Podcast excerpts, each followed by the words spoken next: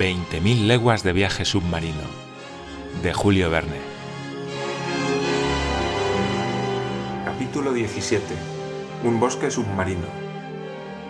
Habíamos llegado por fin al linde de ese bosque, uno de los más bellos de los inmensos dominios del capitán Nemo. Él lo consideraba como suyo y se atribuía sobre él los mismos derechos que tenían los primeros hombres en los primeros días del mundo. ¿Y quién hubiera podido disputarle la posesión de esa parcela submarina? ¿Había acaso un pionero más audaz que pudiera ir allí, hacha en mano, a desmontar aquellas umbrosas espesuras? Grandes plantas arborescentes formaban el bosque, y tan pronto como penetramos en él me sorprendió la singular disposición de sus ramajes que nunca había podido yo observar en lugar alguno. Ninguna de las hierbas que tapizaban el suelo, ninguna de las ramas que erizaban los arbustos se curvaba ni se extendía en un plano horizontal. Todas subían hacia la superficie del océano, no había ni un filamento, ni una planta, por delgados que fuesen, que no se mantuvieran rectos como varillas de hierro.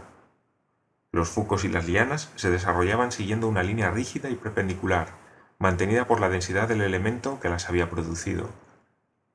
Inmóviles, cuando yo las apartaba con la mano, las plantas recuperaban inmediatamente su posición primera. Era aquel el reino de la verticalidad. No tardé en acostumbrarme a esa extraña sensación, así como a la relativa oscuridad que nos envolvía. El suelo del bosque estaba sembrado de agudas piedras difíciles de evitar. La flora submarina me pareció ser muy completa, más rica que la de las zonas árticas o tropicales. Pero durante algunos minutos confundí involuntariamente los reinos entre sí, tomando los zoófitos por hidrófitos, los animales por plantas. ¿Quién no los hubiera confundido? La fauna y la flora se tocan muy de cerca en el mundo submarino.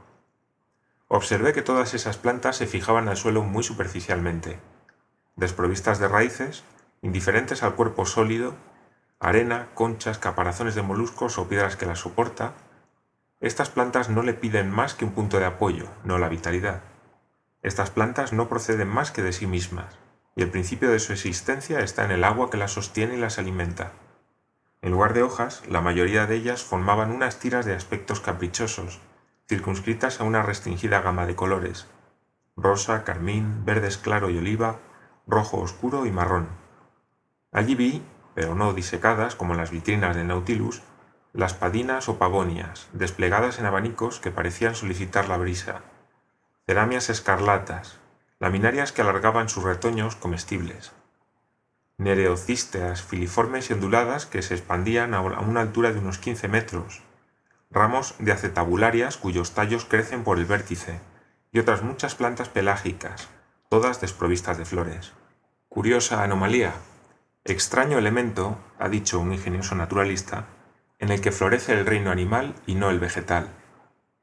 Entre esos arbustos, tan grandes como los árboles de las zonas templadas, y bajo su húmeda sombra, se amasaban verdaderos matorrales con flores vivas, setos de zoófitos sobre los que se abrían las meandrinas, rayadas como cebras por surcos tortuosos, amarillentas cariofíleas de tentáculos diáfanos, haces de zoantarios en forma de césped. Y para completar la ilusión, los peces mosca volaban de rama en rama como un enjambre de colibríes, mientras que dactilópteros, monocentros y amarillos lepisacantos, de erizadas mandíbulas y escamas agudas, se levantaban a nuestro paso como una bandada de chochas. Hacia la una, con gran satisfacción por mi parte, el capitán Nemo dio la señal de alto, y nos tendimos bajo un haz de alarias cuyos largos y delgados filoides se erguían como flechas. Delicioso fue para mí ese instante de reposo. No nos faltaba más que el placer de la conversación en la imposibilidad de hablar o de responder. Acerqué mi gruesa cabeza de cobre a la de Conseil y vi cómo sus ojos brillaban de contento y cómo, en señal de satisfacción, se agitaba en su escafandra del modo más cómico del mundo. Me sorprendió no tener hambre tras cuatro horas de marcha, sin que pudiera explicarme la razón de ello. Pero en cambio sentía unos invencibles deseos de dormir, como ocurre a todos los buzos. Mis ojos se cerraron tras los espesos cristales y pronto me sumí en una profunda somnolencia que sólo el movimiento de la marcha había podido contener hasta entonces. El capitán Nemo y su robusto compañero, tendidos en aquel lecho cristalino, dormían ya. No puedo decir cuánto tiempo permanecí así sumido en el sueño, pero me pareció observar al despertarme que el sol declinaba ya en el horizonte. El capitán Nemo se había levantado ya y estaba ya yo desperezando mis miembros cuando una inesperada aparición me puso bruscamente en pie. A unos pasos, una monstruosa araña de mar, de un metro de altura, me miraba con sus extraños ojos, dispuesta a lanzarse sobre mí. Aunque mi traje de inmersión fuese suficientemente grueso para protegerme del ataque de ese animal, no pude contener un gesto de horror. Conseil y el marinero del Nautilus se despertaron en ese momento. El capitán Nemo mostró el horrible crustáceo a su compañero, quien le asestó al instante un fuerte culatazo. Vi cómo las horribles patas del monstruo se retorcían en terribles convulsiones. Ese encuentro me hizo pensar que aquellos fondos oscuros debían estar habitados por otros animales más temibles, de cuyos ataques no podría protegerme la escafandria. No había pensado en ello hasta entonces y decidí mantenerme alerta. Suponía yo que ese alto marcaba el término de nuestra expedición, pero me equivocaba, y en vez de retornar al Nautilus, el capitán Nemo continuó la audaz excursión. El suelo continuaba deprimiéndose, y su pendiente, cada vez más acusada, nos condujo a mayores profundidades. Serían aproximadamente las tres cuando llegamos a un estrecho valle encajado entre las altas paredes cortadas a pico y situado a unos 150 metros de profundidad. Gracias a la perfección de nuestros aparatos, habíamos sobrepasado así en 90 metros el límite que la naturaleza parecía haber impuesto hasta entonces a las incursiones submarinas del hombre. He dicho 150 metros, aunque careciésemos de todo instrumento para evaluar la profundidad, por saber que incluso en los mares más límpidos, los rayos solares, rayos solares no podían penetrar más allá. Y precisamente la oscuridad se había hecho muy densa. Nada era ya visible a diez pasos de distancia. Andaba, pues, a tientas, cuando súbitamente vi brillar una luz muy viva. El capitán Nemo acababa de poner en acción su aparato eléctrico. Su compañero le imitó, y Conseil y yo seguimos su ejemplo. Girando un tornillo establecí la comunicación entre la bobina y el serpentín de cristal, y el mar, iluminado por nuestras cuatro linternas, se hizo visible en un radio de unos 25 metros. El capitán Nemo continuó adentrándose en la oscura profundidad del bosque, cuyos arbustos iban rarificándose. Observé que la vida vegetal desaparecía con más rapidez que la animal. Las plantas pelágicas abandonaban ya un suelo que iba tornándose árido, pero en el que pululaban en cantidades prodigiosas zoófitos, articulados, moluscos y peces. Pensaba yo, mientras proseguíamos la marcha, que la luz de nuestros aparatos Runcorf debía necesariamente atraer a algunos de los habitantes de esos oscuros fondos, pero aunque muchos se acercaron, lo hicieron a una distancia lamentable para un cazador. Varias veces vi al capitán Nemo detenerse y apuntar con su fusil para, tras algunos instantes de observación, desistir de tirar y reanudar la marcha.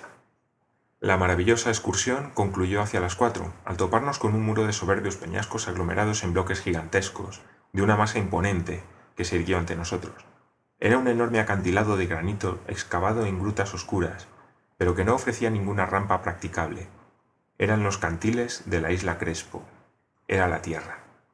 El capitán Nemo se detuvo y nos hizo un gesto de alto. Por muchos deseos que hubiera tenido de franquear aquella muralla, hube de pararme Ahí terminaban los dominios del capitán Nemo, que él no quería sobrepasar. Más allá comenzaba la porción del globo que se había jurado no volver a pisar. Al frente de su pequeña tropa, el capitán Nemo comenzó el retorno, marchando sin vacilación. Me pareció que no tomábamos el mismo camino para regresar al Nautilus. El que íbamos siguiendo, muy escarpado y por consiguiente muy penoso, nos acercó rápidamente a la superficie del mar. Pero ese retorno a las capas superiores no fue tan rápido, sin embargo, como para provocar una descompresión que hubiera producido graves desórdenes en nuestros organismos y determinar en ellos esas lesiones internas tan fatales a los buzos. Pronto reapareció y aumentó la luz, y con el sol ya muy bajo en el horizonte, la refracción festoneó nuevamente los objetos de un anillo espectral. Marchábamos a diez metros de profundidad, en medio de un enjambre de pececillos de todas las especies, más numerosos que los pájaros en el aire, más ágiles también, pero aún no se había ofrecido a nuestros ojos una presa acuática digna de un tiro de fusil. En aquel momento vi al capitán apuntar su arma hacia algo que se movía entre la vegetación. Salió el tiro, que produjo un débil silbido, y un animal cayó fulminado a algunos pasos. Era una magnífica nutria de mar, el único cuadrúpedo exclusivamente marino. La pieza, de un metro y medio de longitud, debía tener un precio muy alto, su piel, de color pardo oscuro por el lomo y plateado por debajo, era de esas que tanto se cotizan en los mercados rusos y chinos. La finura y el lustre de su pelaje le aseguraban un valor mínimo de dos mil francos.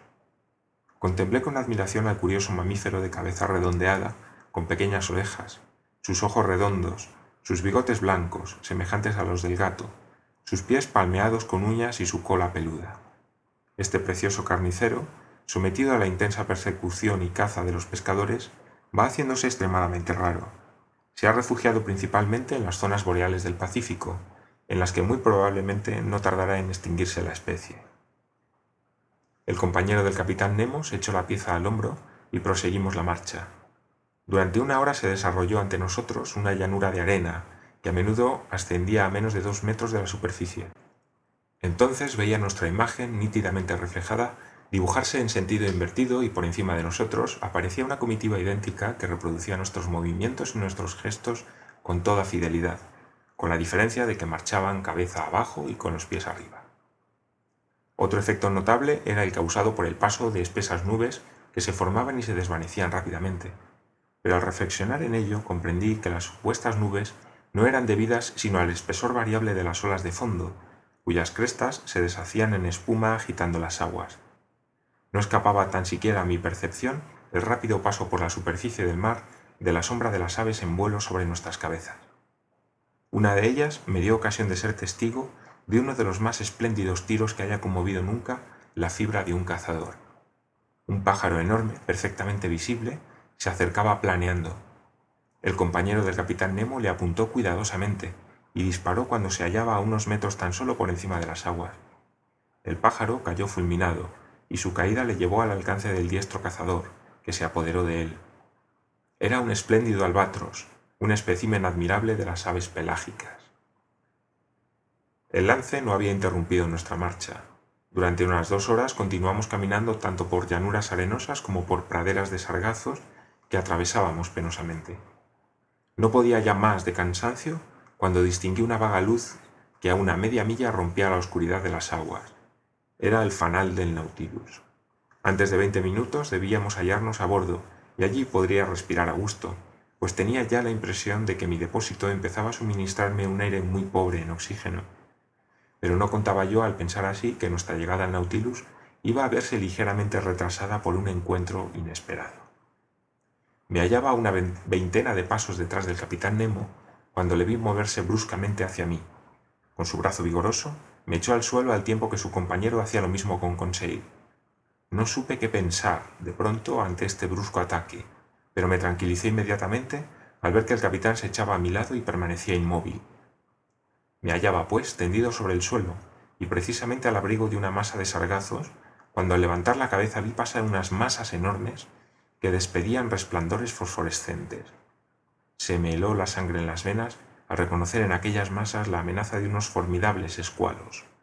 Era una pareja de tintoreras, terribles tiburones de cola enorme, de ojos fríos y vidriosos, que destilan una materia fosforescente por agujeros abiertos cerca de la boca, monstruosos animales que trituran a un hombre entero entre sus mandíbulas de hierro. No sé si Conseil se ocupaba en clasificarlos, pero por mi parte yo observaba su vientre plateado y su boca formidable, erizada de dientes desde un punto de vista poco científico, y en todo caso, más como víctima que como naturalista.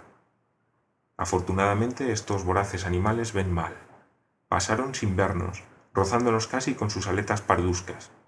Gracias a eso escapamos de milagro a un peligro más grande, sin duda, que el encuentro con un tigre en plena selva.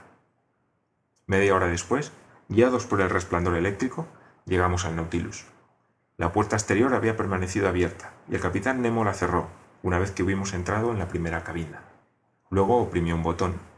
Oí cómo maniobraban las bombas en el interior del navío y en unos instantes la cabina quedó vaciada.